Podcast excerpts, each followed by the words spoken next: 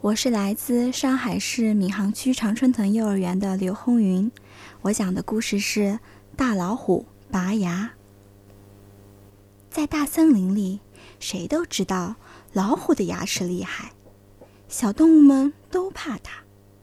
狐狸却说：“你们怕大老虎的牙齿，我就不怕。”我还要把它的牙齿全部拔掉呢。谁相信小狐狸的话呢？这天，狐狸真的去找大老虎了。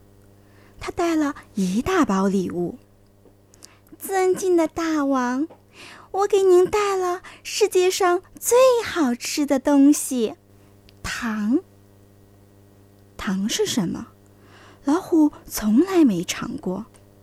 他吃了一粒奶油糖，哇，好吃极了！狐狸以后就常常给老虎送糖来，老虎吃了一粒又一粒，连睡觉的时候糖都含在嘴里。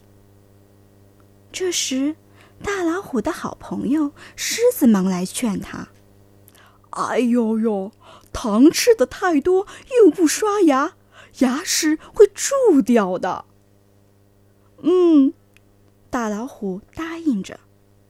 他正要刷牙，狐狸来了。啊，您把牙齿上的糖全刷掉了，多可惜呀！可听狮子说，糖吃多了会坏牙的。哎呀，别人的牙怕糖，您大老虎的牙这么厉害，还会怕糖？哦，对，嗯，对，狐狸说的对。从此，大老虎再也不刷牙。没想到，过了几天，大老虎的牙疼得哇哇叫。他对马大夫说：“哦，快，哦，快，快把我的痛牙拔掉吧！”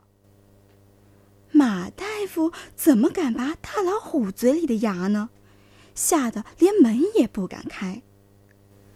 老虎的脸肿起来了，疼得它直叫：“哎呦，哎呦，疼死了！谁把我的牙拔掉？我让，我让他做大王。”这时候，狐狸穿了白大褂来，笑眯眯地说：“我来给您拔牙吧。”狐狸一看老虎的嘴巴，就叫了起来。哎呦呦！您的牙全得拔掉。